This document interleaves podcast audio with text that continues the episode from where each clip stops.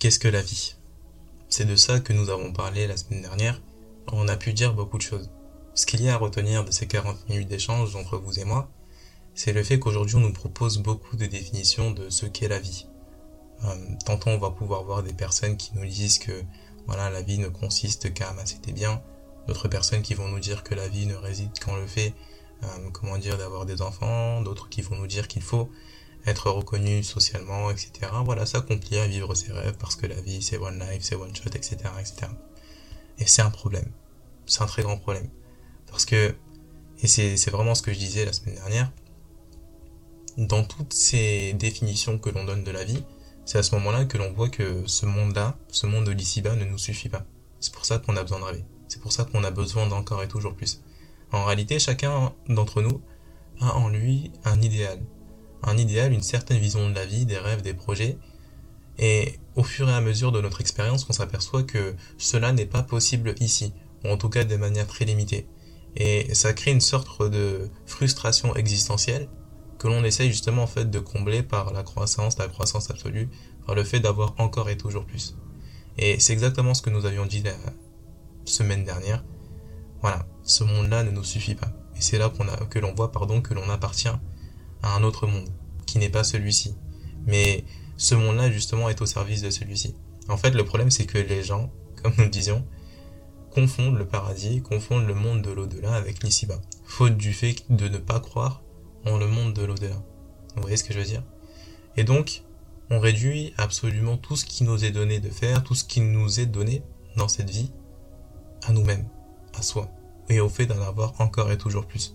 Parce qu'en réalité, c'est la seule chose que l'on peut faire dans cette vie. En réalité, chacun d'entre nous, voilà, on a des projets, on a des rêves, etc. Et au fur et à mesure de notre expérience, on s'aperçoit que c'est pas possible. En tout cas, de manière très très limitée. Et ça crée vraiment de très très gros problèmes.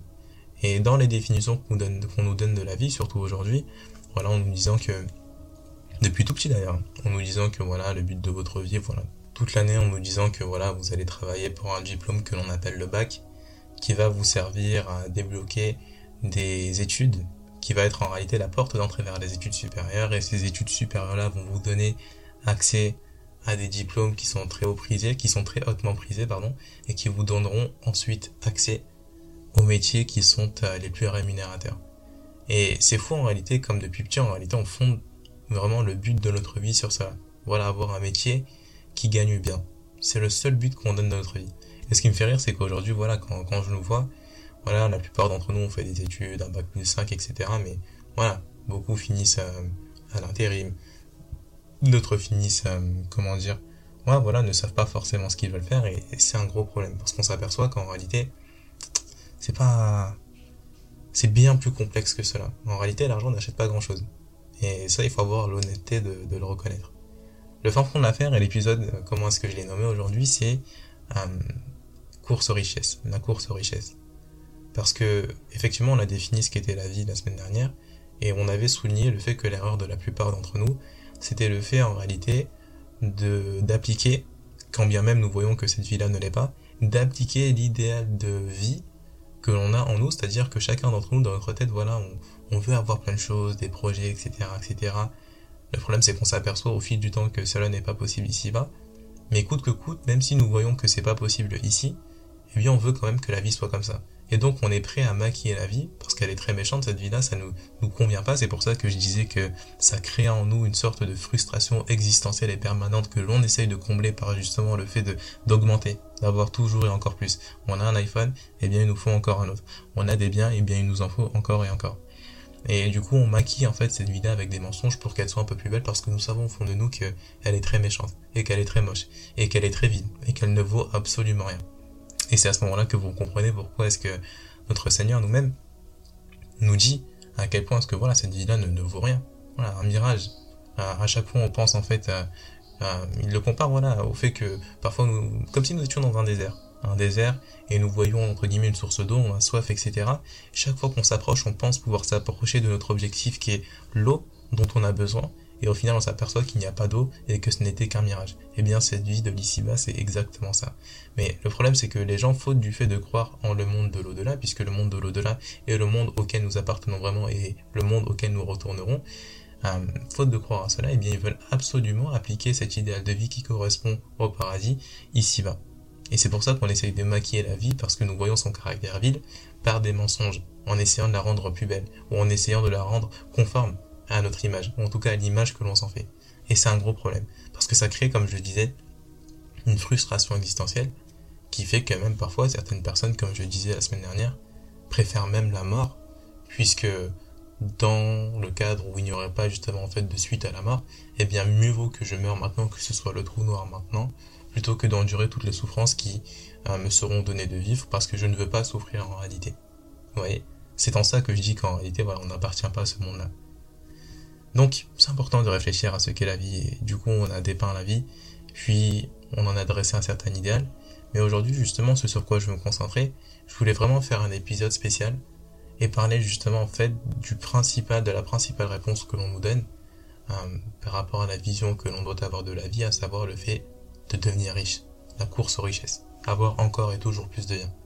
Et c'est fou en réalité que le fait de devenir riche, donc euh, voilà, un état, un nombre de 0 euros dans un compte en banque, devienne en soi un but, un objectif. Déjà, encore une fois, l'argent n'est qu'un moyen.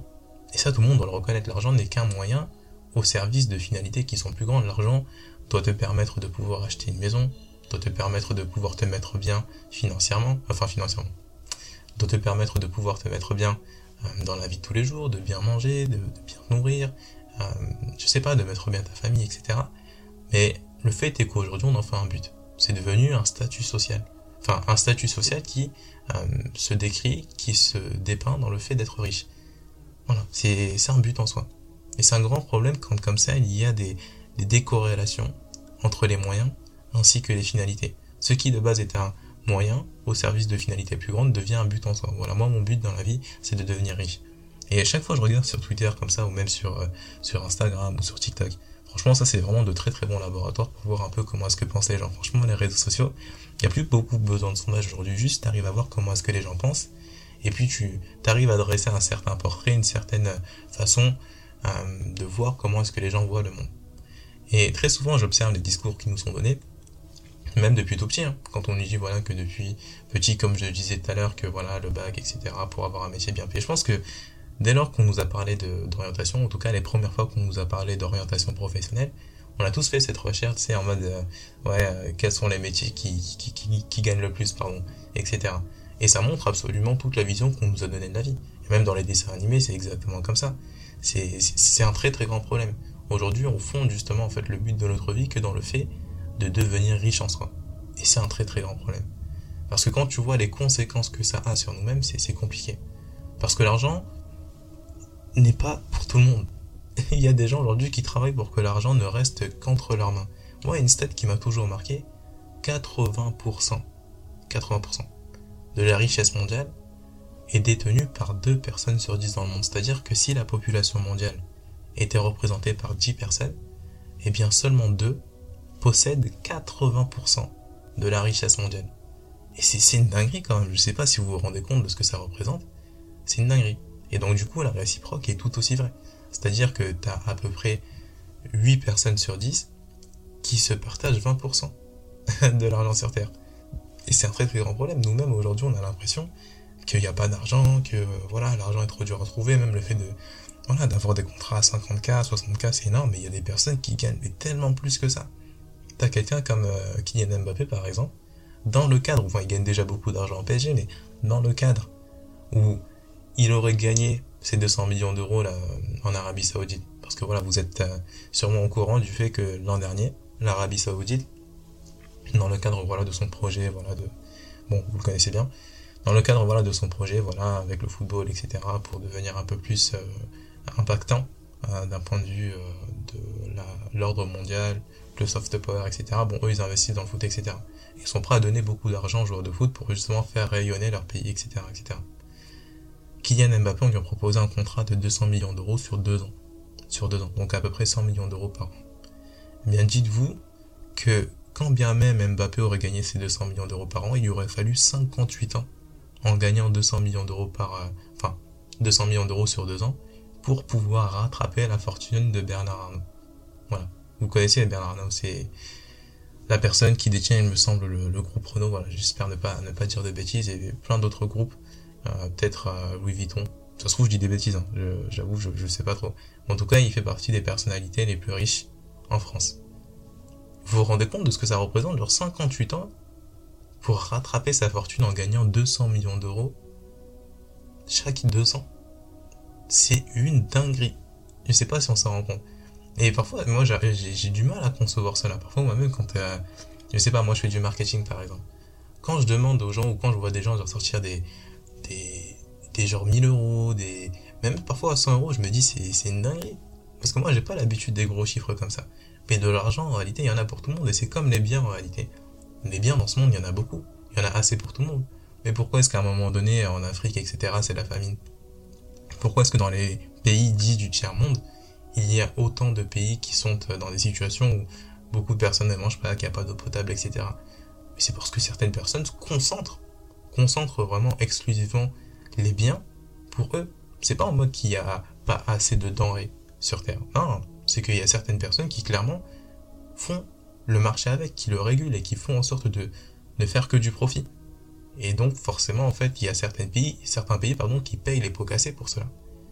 Et donc vous voyez à quel point est-ce que il y a cette euh, comment dire euh, cette obsession, une obsession pour l'argent et c'est vraiment très très compliqué. Et donc dans ce cadre-là aussi, mais c'est voilà, parce qu'aujourd'hui au monde de l'argent on est capable de faire beaucoup de choses, de légitimer beaucoup de choses. Aujourd'hui on voit ce qui se passe, hein. la situation au Moyen-Orient, voilà, on va éviter de dire certains mots pour euh, ne pas se faire bannir. Mais pourquoi est-ce que ce soutien inconditionnel envers certains pays? Il y a certains pays qui voilà soutiennent cela que parce qu'ils ont des intérêts économiques avec, euh, avec euh, le pays euh, que, l'on connaît bien. C'est une dinguerie. Et on voit les images. Et on voit à quel point est-ce que voilà, les pays qui soutiennent ce pays-là, dont vous savez que je parle, même les chaînes d'information se mettent au diapason. Bon, après, on sait à qui elles appartiennent, ces chaînes d'information. L'information n'est pas libre. L'information n'est là à un moment donné que pour faire en sorte de vous faire forger une certaine opinion. Vous pensez être libre en choisissant, vous créant une opinion, mais en réalité non. Les dispositions que enfin les dispositions, les informations que l'on vous donne ne sont que celles que l'on veut bien vous donner. Et heureusement qu'aujourd'hui on a les réseaux sociaux comme Twitter, etc. pour voir aussi la réalité des choses. Parce que certaines images sont clairement choisies, certains titres sont clairement choisis, et les intervenants eux-mêmes sont choisis, de sorte à ne peindre qu'une vision de la réalité que, voilà, vous allez gober. Et comment est-ce qu'on fait à un moment donné pour pouvoir bien dormir la nuit en sachant ce qui se passe là-bas, en faisant comme s'il n'y avait absolument rien, en défendant coûte que coûte ce genre de choses, pour des intérêts encore une fois qui sont mandats et qui sont d'ordre pécunier. Le fond de l'affaire c'est ça. Hein. Les gens savent très bien ce qui se passe. Les gens savent très bien qu'il y a des gens qui n'ont absolument rien fait, qui payent les pots cassés pour des intérêts économiques. Et c'est une dinguerie. vous voyez à quel point ce que l'argent ça fait du mal. Et voilà pourquoi est-ce qu'il faut comprendre en réalité ce qu'est la vie. La vie, c'est pas l'argent. Parce que depuis que nous sommes petits, jamais personne ne nous a promis du fait que voilà, on aurait telle et telle somme d'argent. Personne ne nous a jamais promis que nous deviendrons riches, etc., etc. Non. Tu vas peut-être parfois aller faire les causes pour devenir riche. Tu vas essayer de mettre en place une société, de fomenter, euh, comment dire, un projet bien structuré avec des personnes qui sont qualifiées, etc. Mais qui met la finalité derrière nos actions? Et c'est pour ça en réalité qu'on revient toujours vers, euh, vers Dieu. Parce qu'il n'y a que lui qui peut mettre à un moment donné la bénédiction dans chacune des choses que vous faites. C'est pas vous, c'est pas moi. Vous faites les causes, vous mettez en place, c'est-à-dire les actions qui vous permettent à un moment donné eh bien, de pouvoir faire ces projets-là. Mais derrière, qui met la finalité derrière tout ça? C'est pas vous, c'est pas moi. c'est celui qui est là-haut. Et c'est pour ça, à un moment donné, qu'il y a toujours besoin, en réalité, de, de, lui. Parce que sans lui, en réalité, on n'a absolument rien. Et voilà, c'est pour ça qu'aujourd'hui, même tu vois des, certaines personnes qui refusent même de croire en Dieu, sous prétexte que voilà, ils ont absolument tout, etc., etc. Mais c'est, c'est grave. Parce que avant même d'avoir tout ce que tu as eu, qui t'a permis de, d'avoir tout ce que tu as eu? Qui t'a donné la connaissance, qui t'a permis de faire euh, ce projet-là? Qui t'a permis de rencontrer les personnes qui t'ont aidé à faire ce que tu as fait? Qui t'a donné la santé? En réalité, dans ce monde-là, on se rend compte qu'on contrôle pas grand-chose. On contrôle absolument rien. Enfin, on a un libre arbitre qui en réalité est très limité par rapport aux choses que nous ne contrôlons pas. Et l'expérience de vie, c'est ça, comme je disais la semaine dernière. Vous allez découvrir des choses, vous allez rencontrer des gens, vous allez vivre des épreuves qui vont vous faire vous rendre compte que toutes ces années-là, en réalité, vous avez en fait joui d'un libre arbitre plutôt, qui en réalité n'en était pas un. Et le fond de l'affaire, c'est ça. Et voilà pourquoi est-ce que quoi qu'il arrive, il faut reconnaître le fait que nous soyons petits, le fait que nous soyons rien, et se conformer à celui qui est plus grand pour que nous aussi, nous devenions un peu plus grands et que nous puissions accéder à, ce monde, pardon, auquel euh, nous aspirons, et que l'on confond avec les ci-bas. Vous voyez ce que je veux dire? La deuxième partie de mon propos, c'est le fait que, voilà, se rendre compte de qui en réalité nous permet de devenir riche. En réalité, même, qu'est-ce que la richesse? En réalité, on est tous riches. Tous et toutes riches. Le prophète, alayhi nous disait que voilà, lorsque l'on se plaint de, ce que l'on a, que l'on aimerait avoir plus, etc., eh bien, en réalité, il faut regarder la personne qui est toujours en dessous de nous. Parce qu'il y aura toujours une personne qui aura moins que nous. Mais même si cette personne-là, a moins que nous, bah, elle quand même. Et c'est bien d'avoir quand même. Maintenant, ces bienfaits-là, c'est pas nous qui les avons choisis. C'est pour ça qu'il y a une sorte de frustration quand on regarde aujourd'hui le, le monde parce qu'on se rend compte que parfois, quand on regarde les choses d'une manière purement mercantile, d'une manière purement rationnelle, il n'y a rien qui est juste. Il y a des personnes qui ont, d'autres qui n'ont pas. Moi, j'ai rien fait, pourtant je perds des gens, et pourtant j'ai pas autant que d'autres, etc. C'est pas nous qui contrôlons tout ça. Derrière, qui nous permet d'être riches Et qu'est-ce que la richesse, encore une fois? La richesse, en réalité, on est tous riches, comme je disais. Vraiment, il faut se rendre compte de cela. Lequel de mes bienfaits nierez-vous? Nous dire dans dans sonate numéro 16 la soirée les abeilles. Vraiment, c'est quel bienfait ce qu'on peut nier? En réalité, on a tous vécu des moments de, bonheur, même des personnes qui n'ont absolument rien. Il y a des personnes qui, même en n'ayant rien, vous regardez leur mindset, leur façon de vivre, mais tu remarques que ce sont pas des personnes qui ont fondé en fait leur, vie ou le but de leur vie sur le fait d'avoir de l'argent. Ils sont très très bien et quand tu nous vois nous aussi esclaves entre guillemets de l'argent, de la nourriture, etc. Mais ils, ils aimeraient pas. Parce que nous, notre bonheur, justement, notre, la façon dont on a fondé notre vision de la vie dépend justement en fait d'autres facteurs. C'est un bonheur qui est conditionné. Alors que le bonheur, c'est plus un état du cœur qu'autre chose. En réalité, voilà, c'est pour être heureux. Euh, quand tu comprends ce qu'est la vie, tu dois pouvoir être heureux quelles que soient les conditions qui te sont données parce que rien ne te dit demain que tu auras la santé, rien ne te dit demain que tu auras l'argent que tu as, rien ne te dit demain que tu auras la mère ou le père sur qui tu t'appuies pour pouvoir avancer. Demain, ils partiront. Et demain, toi-même, ton argent partira. Demain, ta santé, elle partira. Et à ce moment-là, comment est-ce que tu vas faire? À ce moment-là, tu vas arrêter d'être heureux? Faut pas voir la vie, en fait, de cette façon-là. Il faut vraiment reconnaître que chacun des bienfaits que tu as, mais c'est vraiment quelque chose de ouf. Et c'est pour ça, en réalité, que voilà, l'acceptation vis-à-vis de Dieu, etc., c'est forcément lié au bienfait.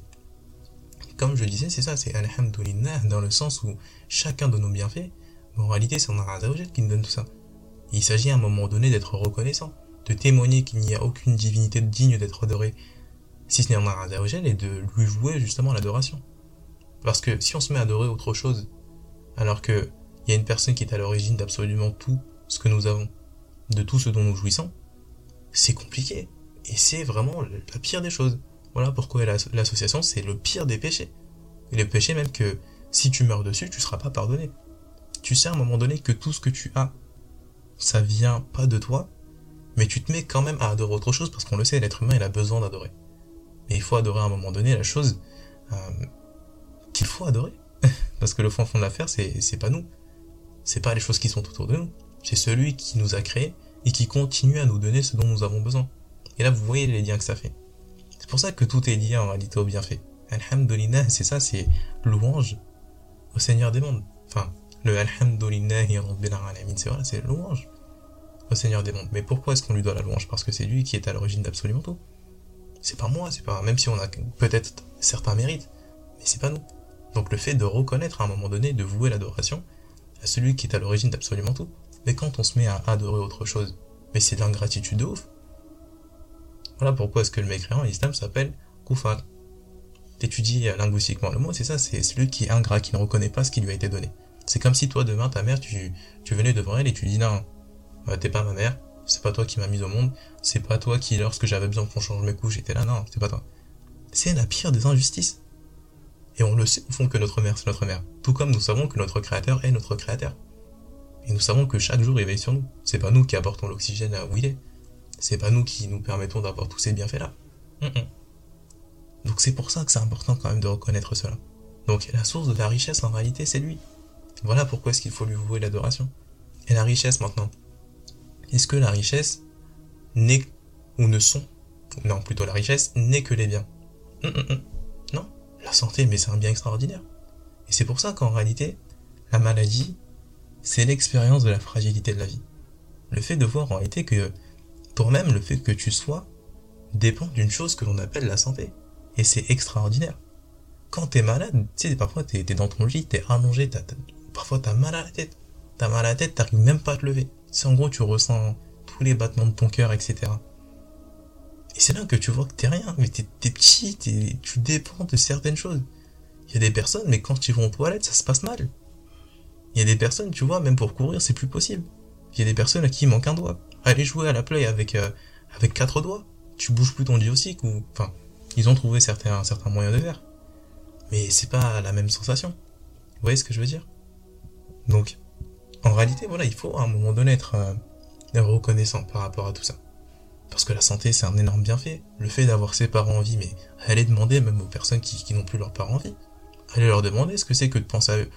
Allez leur demander ce que c'est que de devoir caresser des photos pour pouvoir essayer de raviver des souvenirs qui nous ont procuré tant de bonheur. C'est ça, c'est être reconnaissant. Il faut être reconnaissant pour absolument tout ce que nous avons.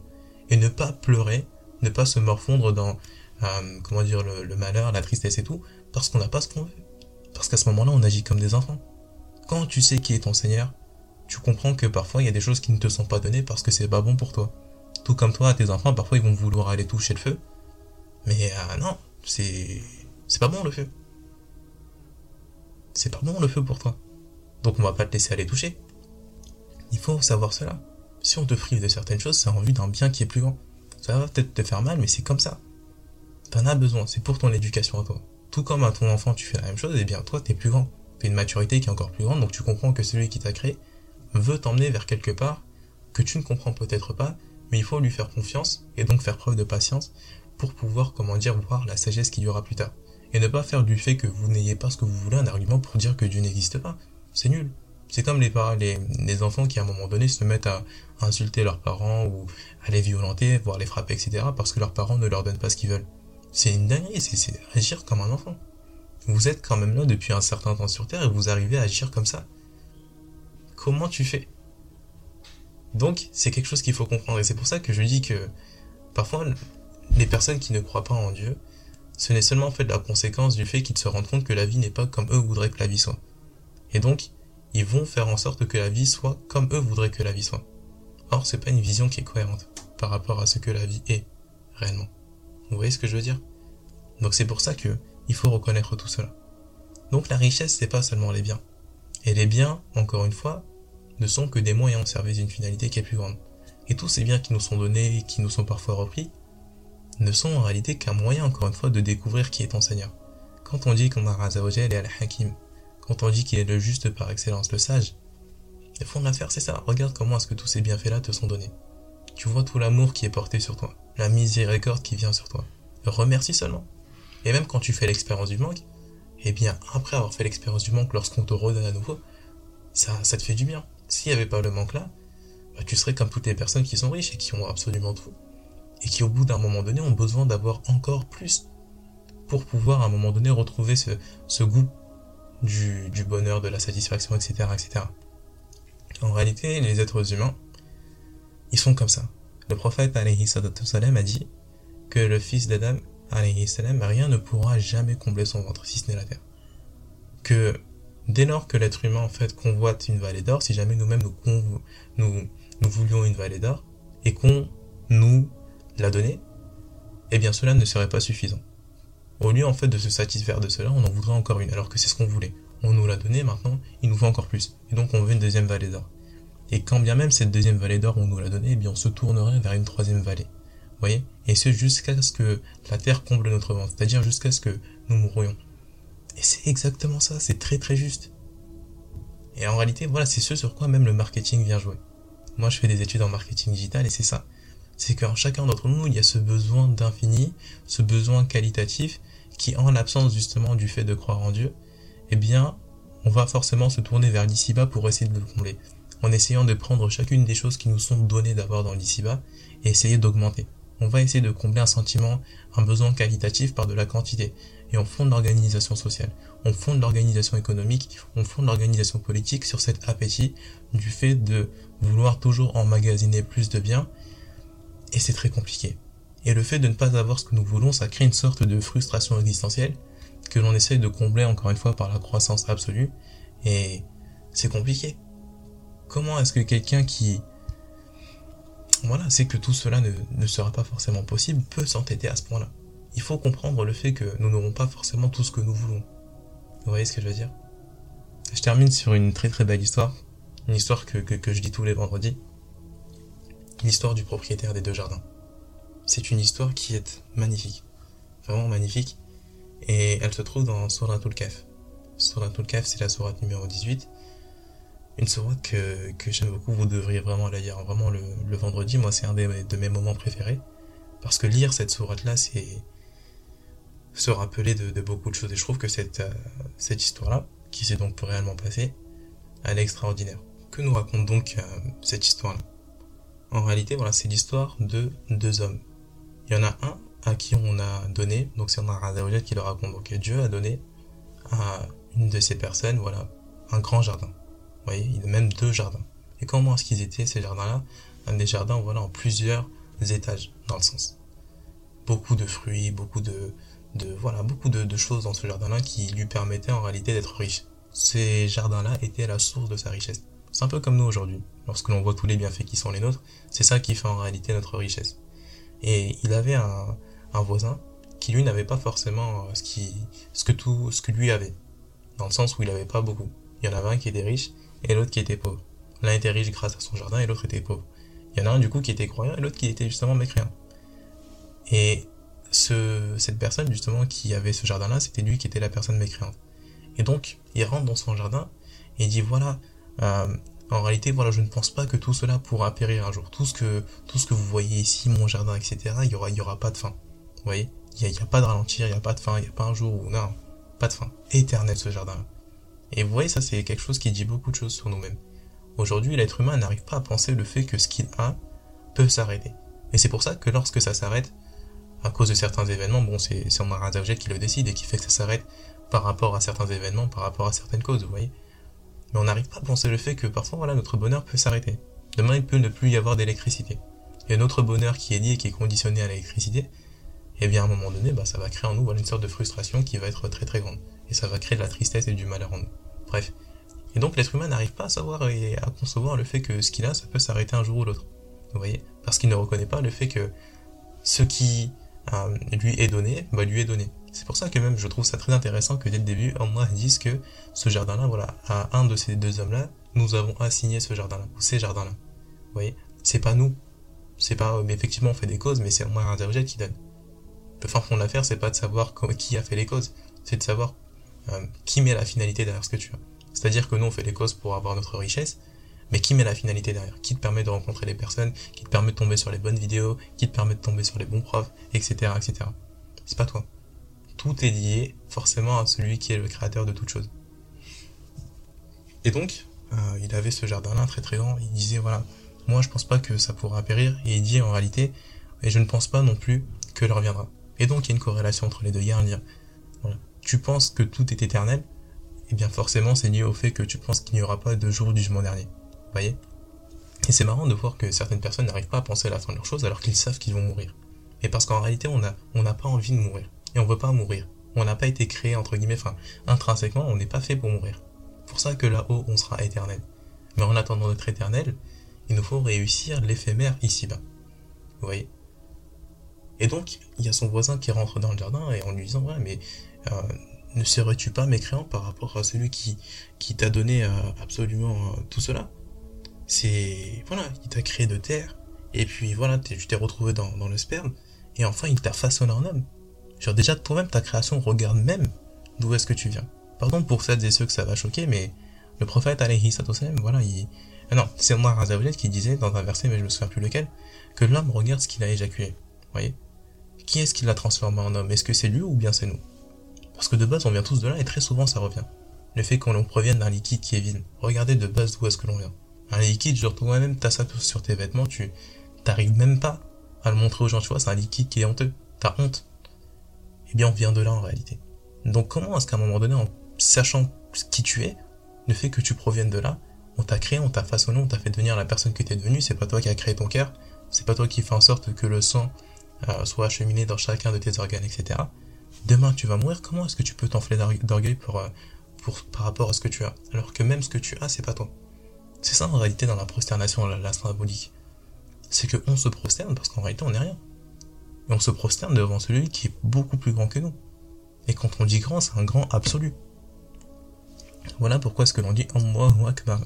Dieu le plus grand. C'est pas une formule pour aller faire des attentats, etc. Non. C'est vraiment réel. Allah est grand. Mais genre un grand avec un G majuscule. Un grand absolu. Vous voyez? Et du coup, ce voisin, il continue en lui disant, voilà, est-ce que tu serais mécréant par rapport à celui qui t'a créé, façonné, etc. Voilà, moi, c'est Allah qui est mon Seigneur et je n'associe personne à mon Seigneur. Même si je suis pauvre, eh bien mon bonheur n'est pas dépendant, entre guillemets, de la vision que j'ai de celui qui m'a donné absolument tout. Non. Même si je suis pauvre, même si je suis dans la difficulté, je n'associe rien à mon Seigneur. C'est pas parce que je suis pauvre que je vais dire que Dieu n'existe pas. C'est pas parce que je suis pauvre que je vais dire que voilà, Dieu il est méchant, etc. Et que donc je vais me tourner vers autre chose. Non. Et voilà pourquoi est-ce que lorsque tu rentres dans ton jardin, poursuis-tu, ne dis-tu pas, voilà, telle est la volonté d'Allah Voilà, il n'y a de force et de puissance que par Allah Voilà, si tu, si tu me vois moi, moins pourvu que toi de bien et d'enfants, si tu vois que j'ai moins d'enfants et de bien que toi, eh bien il se peut bientôt que mon Seigneur voilà, me donne beaucoup plus que ce que toi tu as. Oui, et qu'il envoie même sur ton jardin à toi quelque chose, genre une calamité, qui fasse que ton jardin à un moment donné il périsse. Ou que euh, voilà. C'est probable. C'est-à-dire que peut-être que je suis pauvre maintenant, mais je sais qui est mon Seigneur. Et je sais que si je suis dans ça, il y a une certaine sagesse. Mais il se peut même que bientôt il y ait une délivrance pour moi. Peut-être que dans quelques temps, voilà, c'est une souffrance, ou une tristesse, ou en réalité quelque chose qui aura nécessité de l'endurance, de la patience, qui me permettra d'avoir plus plus tard. On sait pas. Donc comment est-ce que tu peux t'enfler d'orgueil par rapport à ça? Toi-même là Ce que tu as, ce qui fait que tu t'enfles d'orgueil, il se peut que tout cela te soit retiré. Et que moi j'ai plus plus tard. Moi en tout cas, je ne vendrai pas ma foi. Je ne vendrai pas absolument tout mes, toute ma dignité en tant qu'être humain. Je ne vendrai pas mon Seigneur en vue de, des biens de d'ici-bas. Non. Même si je suis dans, j'ai beaucoup moins que toi, je sais qui est mon Seigneur et je ne transgresserai jamais les limites. Et c'est ça. Vous serez heureux le jour où vous comprendrez ça. Que le bonheur ne doit pas être conditionné à quelque matériel que ce soit. De comprendre que derrière chacun de, chacune des choses pardon, qui vous est donnée, il y a forcément une sagesse. Parce que celui qui fait que vous ayez ou que vous n'ayez pas, le fait avec une très très grande sagesse, que vous-même vous ignorez. Vous voyez? Et à un moment donné, Allah ne nous dit pas comment ce qu'il a fait, mais il a fait en sorte que toute sa récolte soit détruite. Et là, tu vois cette personne-là qui s'enflait d'orgueil, voilà, se mordre les doigts, en disant voilà, en disant, voilà que je ne souhaite voilà, n'avoir jamais associé quelque chose à mon Seigneur. Jamais. J'aurais jamais dû faire ça. Parce que c'est là qu'on se rend compte qu'en réalité, on n'est rien. Et voilà pourquoi est-ce que les cinq prières sont obligatoires. Prosterne-toi plus de 17 fois par jour pour te rappeler que t'es rien. Soumets-toi. Pas dans le sens d'une soumission qui est vide, c'est la plus belle des soumissions se soumettre face à celui qui est plus grand, se soumettre face à celui qui est la source d'absolument tout ce que l'on a et de tout ce que l'on est. Vous voyez ce que je veux dire? Et voilà, il n'y a eu aucun, aucun groupe, aucune personne pour le sauver de cela. Vous voyez? Et en l'occurrence, Allah, il, conclut par cela en disant la souveraine protection, elle appartient à moi et c'est moi qui accorde la meilleure récompense et le meilleur résultat. C'est le résultat qui compte, c'est la finalité qui compte, c'est pas le moment présent. Hum, hum. C'est c'est exactement ça. Et c'est pour ça que j'aime beaucoup cette histoire, parce qu'elle raconte absolument tout. Tout ce que je vous ai dit jusqu'à présent se voit dans cette histoire-là. Donc il faut la dire, la dire, la dire, la dire. Et comprendre aujourd'hui que ce qu'il faut rappeler aux gens qui sont prêts à un moment donné à, à fermer les yeux sur des massacres, que voilà, la source de leur bienfait n'est pas éternelle. Et ça veut pas dire que Dieu est inattentif à ce que les gens font. Hum, hum, hum. il nous dit, voilà, ne, pense pas que les gens, ne, ne pense point, pardon, qu'Allah est inattentif à ce que font les injustes. Non, il sait très très bien. Mais peut-être que ces gens-là jouissent ici, et peut-être que dans quelques temps même ils pleureront ici, ou là-haut, parce que c'est là-haut en réalité l'éternité. Et c'est là-haut qu'il faudra rendre des comptes. Vous voyez ce que je veux dire? Donc voilà pour cet épisode d'aujourd'hui. Je vous dis salam alaikum, et qu'Allah vous protège.